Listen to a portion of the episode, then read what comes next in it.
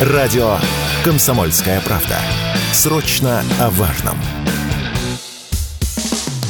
Что будет? Честный взгляд на 26 июля. За происходящим наблюдает Иван Панкин.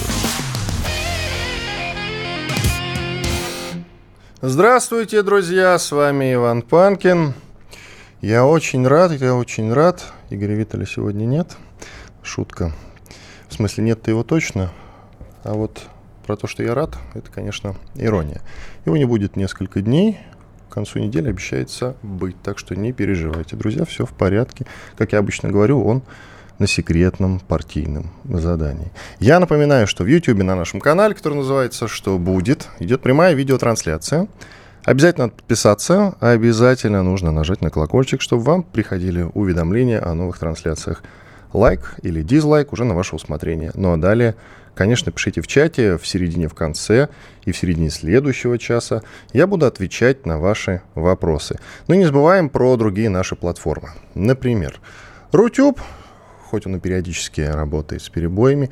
Конечно, ВКонтакте, там у нас есть группа, необходимо в нее вступить, друзья. И не забываем про подкаст-платформы CastBox, Яндекс.Музыка, Google Podcast, Apple Podcast э, или агрегатор podcast.ru. Он еще замечателен тем, что к концу каждого месяца подводит итоги по самым прослушиваемым проектам на нем. И мы эти данные публикуем. Как правило, наши проекты, я имею в виду радио «Комсомольская правда», находятся во всех топах. И нам это, безусловно, льстит. Ну, еще могу порекомендовать подписаться на мой телеграм-канал Панкин или на телеграм-канал радио «Комсомольская правда». Ладно, Виталий нет, тем не менее, я и на его телеграм-канал подписаться тоже рекомендую. Виттель реальность он называется. Ну а теперь переходим к обсуждению новостей. Что будет? Новости у нас с вами, друзья, любопытные. Начнем с того, что мы обсуждали вчера. Вчера у нас было довольно плотное э, обсуждение поставок F-16 истребителей. Непонятно до сих пор, в каких количествах они поступят на Украину. То ли это 50 штук, то ли это 100, то ли до 200 даже дойдет ранее. Где-то несколько месяцев назад а, несколько европейских стран, а, Великобритания, Бельгия, Голландия и еще какие-то, уже вписались в этот проект по поставкам истребителей для Украины. Ну и американцы тоже, разумеется, подключаются. Тем не менее, до сих пор ходят разные разговоры, и точное число неизвестно. Более того, добавляется, что, возможно, они будут поставляться на Украину постепенно, что называется, эскадрильями. Одна, вторая, третья. В чем же загвоздка? Да в том, что многие из них, как выяснилось, когда уже дело дошло до поставок, они, ну, не в совсем рабочем состоянии, скажем так. И в этой связи отправить их на Украину моментально все невозможно, потому что на самом деле и 100, и 200 – это очень большое количество, это большой авиапарк с учетом особенно того, что эти истребители дорого стоят. Цифру называть нет смысла, просто скажу вам, это очень дорого, особенно когда речь идет даже, допустим, о 50 штуках. В чем же свежий инфоповод? До сих пор было неясно, какое бы число не поставили на Украину этих самых истребителей – кто же будет ими управлять? Кто сядет за штурвал истребителя?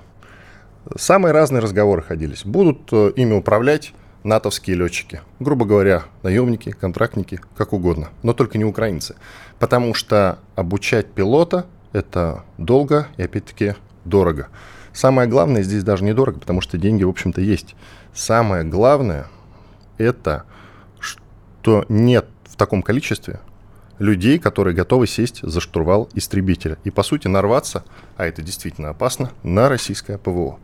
То есть, по сути, это нужно создать отряд самоубийц. Им, опять-таки, нужно, конечно, много платить, но я сказал, деньги вроде как есть. Нужно, тем не менее, сохранять по максимуму истребителя, потому что не только истребитель дорого стоит, но и те э, снаряды, которые он несет. Все это стоит денег.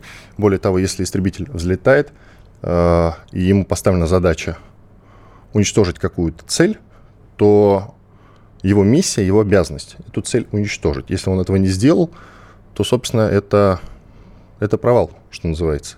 И такого летчика, конечно, такому летчику будет ряд вопросов. И сколько же нужно обучать летчиков? Знаете, самые разные цифры, несмотря даже на уровень подготовки изначальный. А, ходили разговоры про гражданских летчиков, которых могут переучивать. Я вот не особенно верю, но тем не менее нам рассказывали, что это вполне себе реально. То есть э, летчика гражданских судов можно переучить на летчика истребителей и сидеть за штурвалом истребителя летчик может примерно до 50-60 лет. А, о сроках. Сроки где-то около от полугода до трех лет. Вот скажите мне, насколько быстро можно реализовать такой а, проект по поставкам истребителей? Я думаю, что это все-таки дело времени. Тем не менее, истребители, первое сообщение, что истребители все-таки летят на Украину. А вот сегодняшняя новость от моей любимой американской газеты, которая называется «Политико», звучит следующим образом. Обучение украинских пилотов на F-16 не согласовано. То есть еще нет понимания по плану, по обучению этих самых украинских военных на F-16. Тут четко прописано именно украинских. Возможно, опять-таки, э, за штурвалами будут сидеть совсем другие люди. Ну, тут остается только говорить посмотрим, как оно будет. Любопытный момент заключается еще и в том, что и эта тенденция, когда нам говорят, что вот поставки, допустим, одобрены, и совсем скоро, через какое-то время, э, эти ПВО, эти истребители, это еще что-нибудь поступит на Украину, это значит, что это что-то уже на Украине. Отбивку. Что будет? Какие еще поставки? Это на самом деле вопрос э, крайне любопытный. А, вчера же, и опять-таки газета Политико, Политико об этом написала, вчера были озвучены а, новые новые поставки, ну, пакет военной помощи Украине на сумму 400 миллионов долларов. С одной стороны, это не кажется большим, но лишним, как известно, не будет. А ведь эти пакеты дело регулярное. И в новый вот этот вот мешок военной помощи войдут системы ПВО, американские, знаменитые Патриоты. Мы уничтожили несколько штук и очень этим гордились, как вы помните. И есть чем, потому что это очень хорошие системы ПВО. Также отправится другая система, она называется NASAMS. Это уже норвежская, чуть похуже, но тем не менее тоже лишней не будет, что называется. Вообще сейчас э, Украина, особенно Киев, очень неплохо окружены и защищены системами, западными системами ПВО. И когда э, приходят новости, что мы довольно плотно отбомбили какие-то объекты на Украине, как накануне э, в Одессе, например, на самом э, деле этому стоит только порадоваться. В хорошем смысле. Не потому, что вот храм уничтожили, да? Это, конечно, трагедия, но храм уничтожили не наши ракеты, а как раз система ПВО. А, почему порадоваться? Потому что довольно сложно сейчас пробить эти системы ПВО. Именно потому что там а, довольно большое количество на Украине качественных этих самых систем ПВО, таких как Patriot и NASAMS. Также поступят боеприпасы для управляемой артиллерии, взрывчатка для разминирования и около 30 БТР «Страйкер». Также неуправляемые авиационные ракеты «Гидро-70», ПЗРК «Стрингер» и ПТРК «Джавелин». Ряд других систем. «Джавелин», наверное, все вы слышали уже много раз. А, это средство по уничтожению танков, как правило. Поэтому говорить о том, что помощь э, Запада для Украины, она как-то захлебывается, э, Запад остывает насчет Украины. Ну, честно говоря, пока не приходится. Когда идут такие разговоры, вы, пожалуйста, относитесь к ним скептически. Нет, конечно, такие разговоры периодически надо поднимать. Они все-таки на что-то опираются, эти мнения, и на чем-то основываются. Но, тем не менее, надо четко понимать, что в ближайшей перспективе Запад, к сожалению, э, к Украине не остынет и не прекратит поставлять средства для убийства наших с вами братьев, наших сограждан, которые защищают нашу страну в зоне специальной военной операции. Этот момент надо четко учитывать. Если, допустим, какие-то из, из европейских стран сейчас говорят, что они не хотят больше спонсировать Украину, или вообще не хотят, не то чтобы больше, а вообще, есть такие. Это Болгария, например. Вот она как раз больше не хочет спонсировать. Об этом говорит даже президент, на самом, президент этой страны на самом высоком уровне. Это Венгрия, вы все прекрасно знаете. Она вообще не одобряет всяческие поставки на Украину, военные и финансовые в том числе, пытается их заморозить, всячески блокирует. Но не потому, что очень сильно любит Россию, тоже надо учитывать. а потому что очень сильно зависима от российских энергоресурсов. Причем зависимо, наверное, больше, чем другие европейские страны.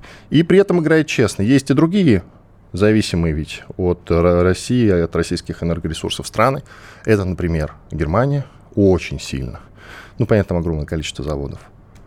А, тем не менее, есть вот разные модели поведения, согласитесь. У Венгрии оно такое, охранительское в пользу своего народа и собственных национальных интересов, а у Германии почему-то совсем наоборот, несмотря на две мировые войны, ну и особенно на ту поствоенную историю, я имею в виду Вторую мировую войну.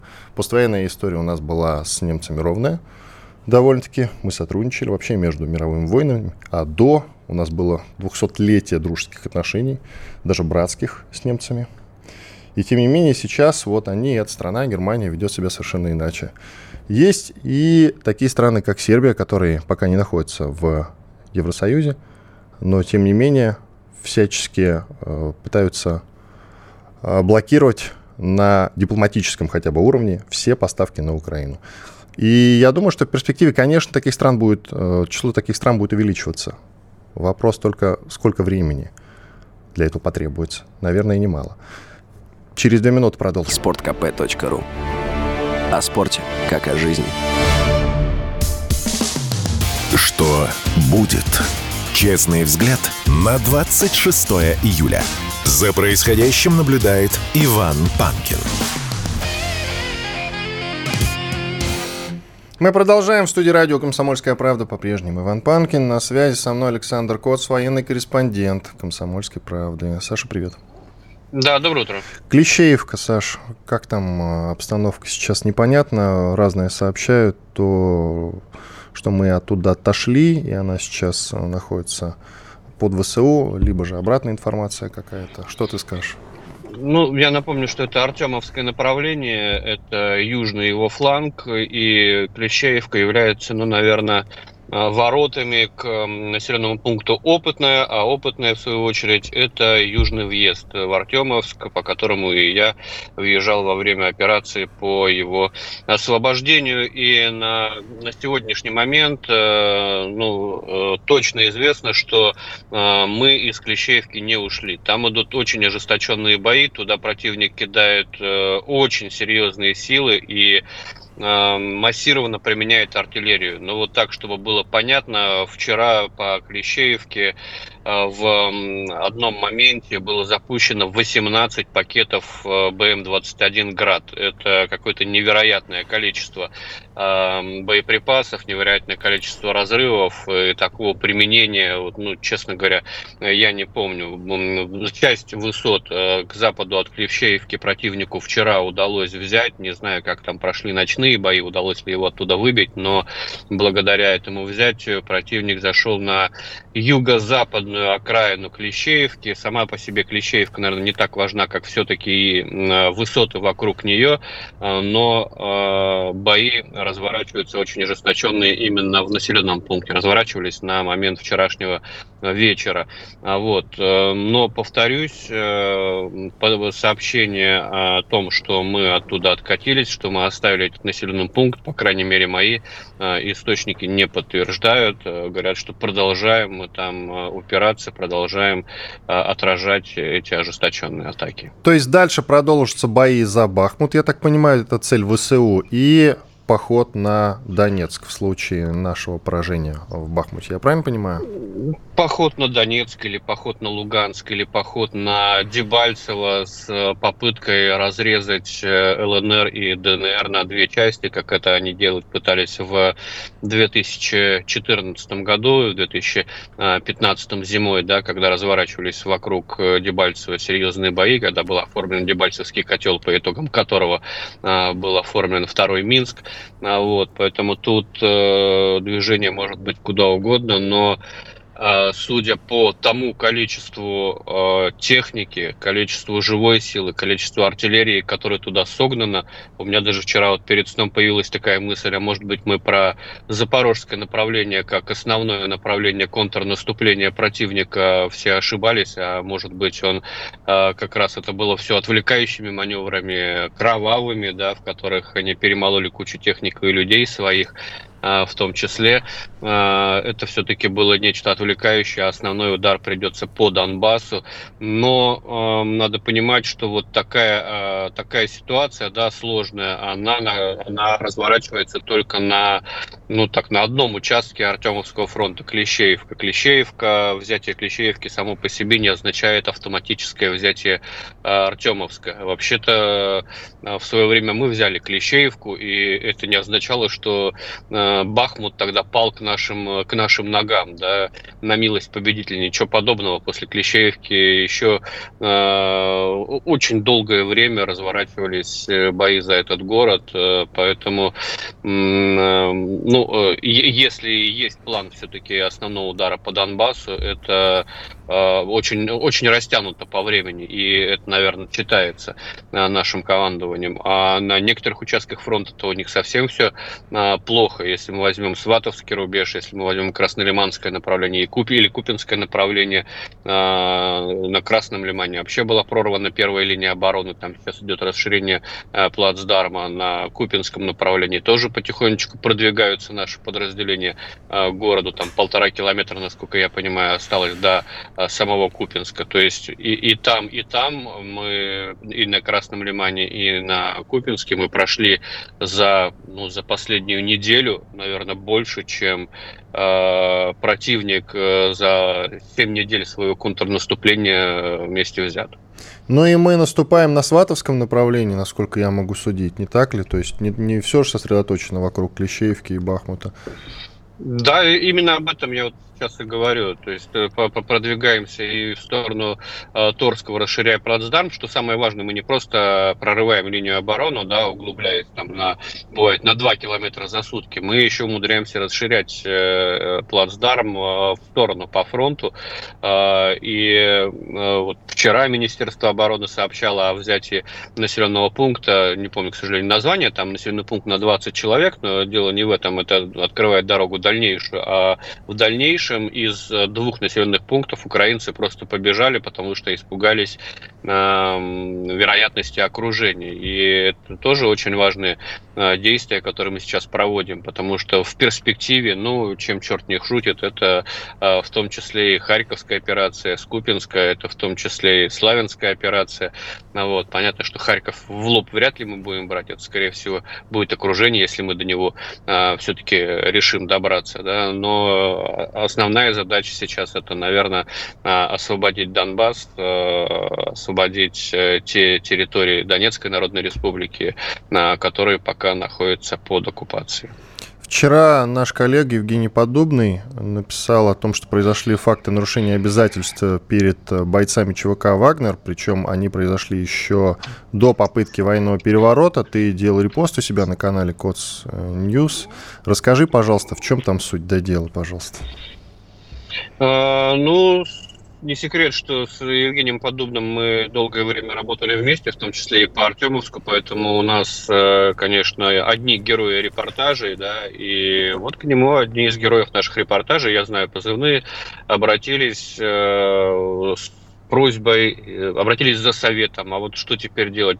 Тяжелые ранения, увечья, и при этом от компании они положенных выплат не получили и лечатся фактически за а, свой счет. И по словам а, вот этих наших героев, эти случаи не единичные. И, собственно, Евгений предложил как бы государству взять э, на себя функцию опеки над э, этими э, ранеными, чтобы государство, собственно, им выплатило положенные выплаты и обеспечило лечением. Потому что все-таки эти люди выполняли государственную задачу, они работали на решение цели специальной военной операции. Меня на самом деле удивила реакция информационных структур ЧВК «Вагнер» на этот пост Жени, потому что они все бросились его опровергать, и опровергать в духе своих оппонентов да, из Министерства обороны, начали говорить, что у них все есть, у них все обеспечено, ничего подобного нет.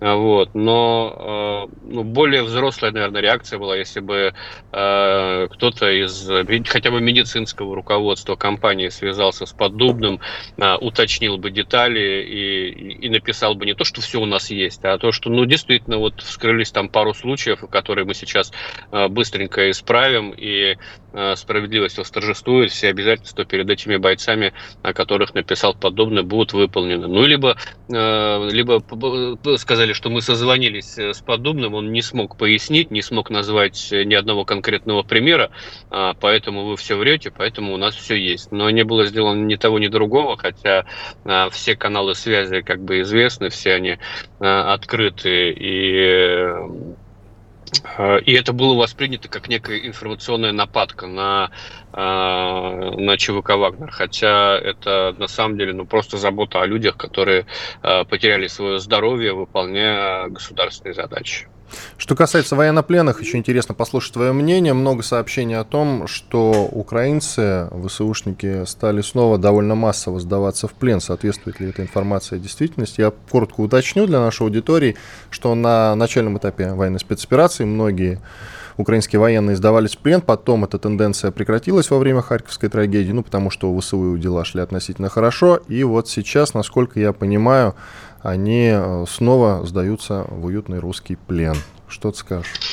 Ну, процесс э, сдачи в плен, он обычно идет параллельно наступательным операциям. То есть, как только мы начали давить противника, как только э, начали формировать такие полуокружения вокруг опорников, вокруг э, укрепленных каких-то районов, естественно, сразу люди пошли сдаваться в плен. Пока они имеют возможность упираться, они всегда упираются. Как только идет э, угроза уничтожения, они сразу поднимают лапы в, город, в гору и сдаются. Основной наплыв э, военнопленных сейчас идет как раз со Сватовского рубежа, Краснолиманское направление, и с Купинского направления. Там поступают сообщения о том, что противник сдается силами до взвода.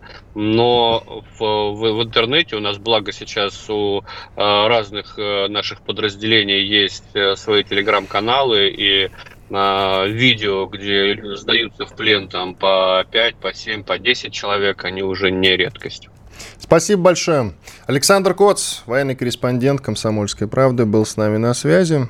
Сейчас э, сделаем большой перерыв. После полезной рекламы и хороших новостей я вернусь и продолжим наш эфир. Конечно, еще много военных тем будем обсуждать, в том числе вот более подробно ту военную помощь, которая сейчас оказывается Украине, будем уже разбирать более предметно. Я коротко только скажу по мобилизации. Сейчас об этом много говорят. Друзья, я думаю, что как минимум до Нового года ни о какой мобилизации речи идти не может. Радио «Комсомольская правда». Никаких фейков. Только проверенная информация. Что будет? Честный взгляд на 26 июля. За происходящим наблюдает Иван Панкин. Возвращаюсь в эфир Иван Панкин в студии радио «Комсомольская правда». Я напоминаю, что в YouTube идет прямая видеотрансляция. Подписывайтесь, пожалуйста, на канал, поставьте лайк, нажмите на колокольчик, пишите в чате. В конце этого часа, в середине следующего буду отвечать на ваши вопросы. Мой телеграм-канал называется «Панкин». В титрах э, на видеотрансляции это указано. Пожалуйста, милости просим, подписывайтесь. К нам присо... ко мне Ко мне присоединяется Константин Сивков, заместитель президента Российской Академии ракетных и артиллерийских наук, доктор военных наук. Константин Валентинович, здрасте. Здравствуйте, а куда делся Игорь? Да, и мы его отменили все. Зачем так сурово? Уволили к чертовой бабушке. Его друга взять и отменить. Вечно, понимаете, сидит с недовольным лицом, всех ругает, всем недовольный, сонный. Да что его терпеть? Поэтому мы его отправили. Шутка, все с ним в порядке, скоро вернется. Там, сегодня, завтра его не будет и продолжит работу, куда он денется. Э, скажите, пожалуйста, Шойгу ведь отправился в Северную Корею, причем, я уточню для тех, кто не в курсе, с момента коронавирусных э, локдаунов страна была закрыта для визитов, практически для всех. И тут Шойгу едет э, в Северную Корею, наверняка там, если еще не встретился, то будет встречаться, и, скорее всего, это будет не только официально открытая встреча, но и закрытая с Ким Чен Ином. Официально поехал на празднование годовщины с момента победы в Корейской войне. Но я не думаю, что для этого, не для того, чтобы там а, постоять рядом на параде, да, не пообниматься с Ким Чен Ыном, а для того, чтобы решить, наверное, вопросы военных поставок неких. Потому что нам а, военные поставки лишними не будут. Вы согласны с моей версией или нет? Давайте начнем с того, что э, Корея располагает боеприпасами, которые оптимизированы для той артиллерии, которая имеется у нее. Значит, мы Корее не поставляли современных систем вооружения артиллерийских. Вот поэтому, э, если есть у них там боеприпасы, то это к устаревшей боевой технике. Их ценность ограничена, у нас таких запасов своих хватает. Вот. Э, второй момент – это, э, так сказать, связанный с поставками там каких-то артиллерийских систем. Да, еще второй момент. Боеприпасы есть у Кореи к новой артиллерии, но это та артиллерия, которую она производит. У нас таких, э, так сказать, систем артиллерийских нет, и они нам не подходят. Поэтому, конечно, военно-техническое сотрудничество определенное будет, в том числе и связанное с обменом вооружениями какими-то. Вот. Но я не думаю, что боеприпасы в этой спектре будут иметь какое-то значение. Там интерес может представлять э, боеприпасы, может там к тем системам, артиллерийским системам, которые еще у нас сохраняются на фронтах, но, э, так сказать, ну, считаются уже устаревшими. Но в то же время, которые есть и ну, в Корее. Такое вполне возможно. Я все-таки думаю, что основное будет там решаться вопрос военно-технического сотрудничества, связанный с э, перспективами развития ситуации в зоне Тихо Тихого океана. Явно там назревает э, Тихоокеанский конфликт крупномасштабный, как составная часть Третьей мировой войны – вот прямо просматривается уже, что имеет место быть океанская война на Тихом океане, преимущественно морская война, и, э, так сказать, война, преимущественно континентальная война на западном ТВД, евроатлантическом ТВД. Поэтому э, я полагаю, что как раз э, будет больше вопросов касаться э, взаимодействия вот в этих условиях. Ну, это мое предположение. А кто будет вовлечен в этот э, потенциальный конфликт мировой, причем, как вы сказали? Мировой конфликт. Ну, естественно, западная цивилизация, западные, уже они открыто об этом говорят, это западное сообщество против э, континентального российско-китайского, с припнувшими к нему различными, э, так сказать, составными частями, такими как Иран, там, Северная Корея с хорошим, мощным военным потенциалом. Вот примерно такая вещь. Ведь мы должны понимать одну простую вещь, надо четко очень хорошо понимать, что сегодня мы наблюдаем существо вот существующего конфликта состоит в том, что Запад пытается сохранить свое доминирование в мире как ведущей мировой силы, определяющей развитие цивилизации. С одной стороны.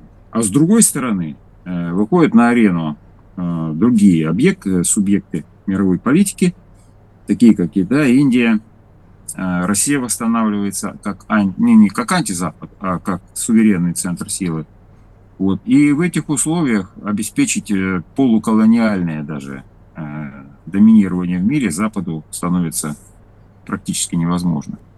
А без этого Запад, который все свое благополучие строил на протяжении нескольких столетий, обращая внимание, нескольких столетий, на ограблении других народов в рамках колониальной политики, начиная там со времен там, какого-нибудь 13-14 веков и далее, то э, он должен внутренне очень серьезно измениться, перестроиться. А это означает внутренние очень серьезные изменения в сфере изменения авторитетов, вернее, так сказать, статуса, положения, влияния, различных внутренних слоев Запада. То есть там должны быть революции произойти, иными словами. Э, конечно, западные элиты этого допустить не могут, они пытаются сохранить статус-кво, Поэтому идет вот это существо вот этой схватки. И понятно совершенно, что мирным путем такое произойти не может. Вот, поэтому, да, мы приближаемся неизбежно к мировой... Вернее, мы уже находимся в состоянии Третьей мировой войны, просто она... Историки наверняка признают это Третьей мировой войной, даже могут назвать конкретную дату ее начала. Вероятнее всего, это будет одна из дат, связанных с украинским конфликтом. Вот. Но то, что мы сейчас уже находимся в состоянии гибридной пока еще Третьей мировой войны, это факт. И дальше она пойдет расползаться. Потому что без э, того, чтобы взять под контроль, скажем, Китай, вот, Западу обеспечить свое доминирование будет невозможно. Без взятия под контроль России то же самое. Вот из-за этого идет, собственно, борьба. Вот. Поэтому да, впереди, впереди очень серьезные времена, и, естественно, Запад имеет уже военную организацию свою. Западной цивилизации военная организация – это НАТО. Вот. Поэтому все разговоры о том, что надо бронить, ну, это полная чепуха. Последний раз такое было, знаете, когда? 1500 лет тому назад, когда рушилась Римская империя. Представляете, как нам посчастливилось, в какое время жить? Величайшее время жить. Да что-то как-то устали, все уже признают, устали жить в такое ну, время. Вы знаете, я могу сказать, что такие процессы не бывают быстрыми. Римская империя рушилась очень долго. Вот, поэтому сейчас темпы намного выше, поэтому просто темп жизни намного выше. Поэтому, да, вот э, нам посчастливилось жить в период глобального переустройства мира. Потом еще один важный момент, э, ведь и меняется социальная структура, появляются качественно новые слои. Информационное общество отводит на второй план э, традиционные банкинг и все остальное. Вот. И это ведет к тому, что появляется на арене э, качественно новый революционный класс, как говорил Ленин. Он же стал господин Его Величество, господин интеллектуальный пролетариат. Вот. И он начинает осознавать свое, а, так сказать, самость, что называется, свои объективные интересы. Вот. И рано или это достаточно быстро будет по нынешним временам, вот, когда он осознает себя как данность, когда об этом открыто будет более масштабно будет говорить, чем будет говорить сейчас Севков. Вот. Так что вот так. Эпоха интеллектуальных люмпинов, это интересно. Скажите, пожалуйста, а с чего взяли вот так, чтобы... Почему вы, почему вы говорите люмпинов? Вот почему вы, если считать врачей, учителей, офицеров, вас люмпинами, ну тогда да, люмпинами. Пролетариат это не люмпин. Вы забываете одну простую вещь. Критерий пролетариата очень прост. Отсутствие собственности на средства производства. Все. Вот так. Если вы считаете себя люмпином, ну ладно, флаг вам в руки. Я не считаю себя люмпином. А я не говорил про вас. Но тем не менее, да, почему, почему вы... Э, ну хорошо, ладно, Константин Валентинович, я не обижусь на это. Скажите, Нет, пожалуйста. Я, это вы сказали, что люмпины, а я не говорю, что люмпин. Пролетариат это не люмпин. Люмпин это как раз не пролетариат. Пролетариат это тот, который имеет э, вполне конкретную профессию, который занимает ключевую, ключевое положение в общественном производстве. Вот сегодня ключевое положение в общественном производстве занимает именно информационный пролетариат. Потому что тот же инженер, который работает на комплексе роботизированном по производству машин или чего-то другого, где все полностью делает робот, то это его станок. Вот этот комплекс, который все производит. А он инженер, который он, не, он работает не руками, а головой он делает программный продукт, обеспечивающий работу этого комплекса. Вот он, пример пролетариата. Классический пролетариат. Раньше пролетарий стоял с резцом возле станка, сегодня в роли станка выступает вот этот комплекс. И у него в руках не резец, а э, программный продукт, с которым он управляет этим комплексом. Вот Я-то подумал, что вы имеете в виду э, современных айтишников, а их-то к пролетариату отнести ну, довольно затруднительно. Вот и все. И айтишники, да, это тоже пролетариат. Надо это понимать. Да, просто не надо думать, что это... Это кряклы очевидные. Это креативный класс. Не, ну это просто сейчас они... Сейчас они работают пока в состоянии ремесленников. Когда они будут... В тех случаях, когда они делают, создают сложный программный продукт, вот, и они работают в коллективе, вообще сами программы делали, наверное. Вот я делал программы именно в коллективе, когда делаешь кусочек программы, стыкуешь с другой программой. Вот. И вот это все, это уже коллективная работа Какой там порядок? Вам задача есть. Вот от сих до сих. Вот такие входные данные, вот такие исходные. Вот, пожалуйста, сделайте программный продукт. Все это, все сложные программы делаются так. То, что там... Константин э, Валентинович, ребята... давайте паузу сделаем. Сейчас перерыв двухминутный. Оставайтесь с нами, пожалуйста. Константин Севков, заместитель президента Российской Академии ракетных и артиллерийских наук. Комсомольская правда. Радио, которое не оставит вас равнодушным. Что будет? Честный взгляд на 26 июля. За происходящим наблюдает Иван Панкин. Иван Панкин и Константин Севков, заместитель президента Российской Академии ракетных и артиллерийских наук, доктор военных наук. Константин Валентинович, давайте продолжим. Итак, сейчас Черноморский флот России приступил к морской блокаде Украины. И ну что мы делаем? Мы разрушаем а, порты незалежный и блокируем при помощи мирных минных заграждений и э, ликвидируем суда, которые идут э, в порты. Пока, насколько я понимаю, мы ни одного не ликвидировали, но тем не менее такая задача стоит. А как они могут нам ответить, скажите на это? Ведь они же не беспомощные, правда ведь? Так, ну начнем с того, что, во-первых, э, вооруженную борьбу по, по осуществлению блокады осуществляет не флот, а вооруженные силы, разновидовая группировка сил выделена для этого. И в частности, вот ракетные удары наносятся, это как раз наносит дальняя авиация, в том числе, помимо флота. Это вот первая поправка важная. Второй момент, что пока мы корабли не топили, мин не ставили. Да, в спектр воздействий по блокаде, по морской блокаде входят и минные постановки, и, э, так сказать, уничтожение кораблей. Пока мы две последних позиции не делаем. Топление кораблей и постановку мин. Мы предупредили о том, что такое может быть, но пока я не слышал, чтобы кто-то что-то делал. Вот. Мы обнаружили морскую мину, плавающую возле одного из портов, вот, в северо-западной части Черного моря. Ее ликвидировали. Но это так, как предупреждение. Мин пока не ставили. Это раз.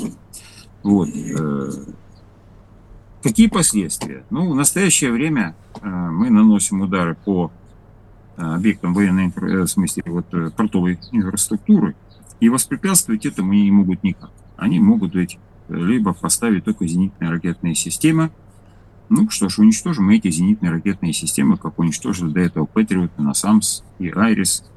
Были факты их уничтожения, так что это не проблема. Вот. Все будет пока продолжаться, видимо, именно в таком ключе.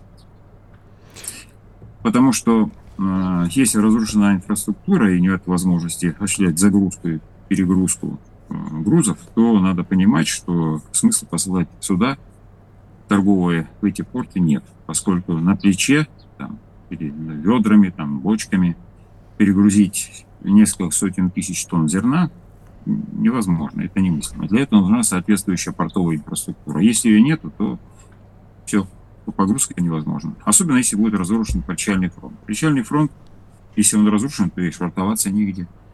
Потому что у кораблей большая осадка.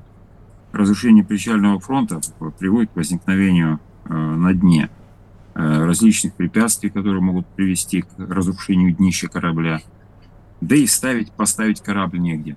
Поэтому вполне достаточно тех мер, которые мы предпринимаем, а противодействовать этому они не смогут. Интересно послушать э, ваше мнение по поводу вагнеров в Беларуси. Самые разные предположения об их новых задачах звучат сейчас. Среди прочих бросок в Сувалкский коридор и далее экскурсия, как назвал ее президент Беларуси Лукашенко, в Польшу, в Варшаву и Жешув. Что скажете, возможно ли такое развитие событий? Значит, ну давайте сначала будем объективны давайте отбросим журналистские штампы и страхи, вот, и вспомним, что Вагнер, когда он решал задачу по взятию, э, значит, вот, Бахмута, Артемовска, вот, он имел тяжелое вооружение, вот, и самое главное, он обеспечивался еще довольно очень большим ресурсом, значит, российской артиллерии, ну, ресурс так, скажем, столько-то дивизионных залпов артиллерии который Вагнер мог использовать по своему усмотрению. То есть он ставит задачу и дивизион артиллерии соответствующим образом наносит удары по конкретным объектам. Он поддерживался авиацией. Без всего этого судьба Вагнера была бы, несмотря на всю их выучку, столь же печальной, как судьба украинских бойцов. Поэтому э, надо четко понимать, все разговоры про то, что Вагнер куда-то там пойдет сам по себе, полная бессмыслица. Он будет просто истреблен молниеносно теми же польскими войсками, не имея прикрытия с воздуха, не имея огневого превосходства, не имея информационного превосходства, от того же систем космической разведки, радио, радиотехнической разведки, воздушной разведки. Большой спектр систем разведок есть. Э, если Вагнер пойдет куда-то там, в Польшу, то он в первую очередь пойдет в составе объединенной российско-белорусской группировки, потому что Белоруссия тоже одна не станет ничего делать. Но для того, чтобы это произошло, должен быть принято решение политическим руководством России и Белоруссии, союзного государства, вот, о начале войны с НАТО. Вот ни много ни мало. Понятно совершенно, что нам абсолютно это не надо. Нам, мы сейчас не готовы к ведению войны с НАТО э, в полном объеме, кроме как ядерной. И НАТО не хочет этой войны, потому что начали понимать, что война будет ядерная. Поэтому ничего этого не будет. Это пустые страхи, которые э, применяются политическим руководством Польши для того, чтобы оправдать наращивание своих вооруженных сил э, для того, э, в готовности к тому, чтобы оттяпать от Украины э, восточный крест. Вот, собственно, и все. Поэтому нагнетает вокруг Вагнера вот эту самую обстановку. Но заявления же об этом звучат э, не только с польской стороны, с нашей тоже. Например, про ну, Сувалкский коридор Картополов заявил, глава комитета по обороне ну, Думского. Заявления эти, они могут следовать, э, но эти заявления я отношу к разряду безответственных. Сувалский коридор может быть реализован и будет реализован однозначно в том случае, если вдруг устроить морскую блокаду в Калининградской области. Сухопутную блокаду они уже устроили, воздушную блокаду они уже устроили, вот теперь осталась только морская блокада. Вот. Вот если не устроить морскую блокаду, то нам надо будет решать задачу деблокады нашего региона. Вот и в этом случае мы будем решать задачу прорыва к э, Калининграду через Сувалкский коридор. Это совершенно верно.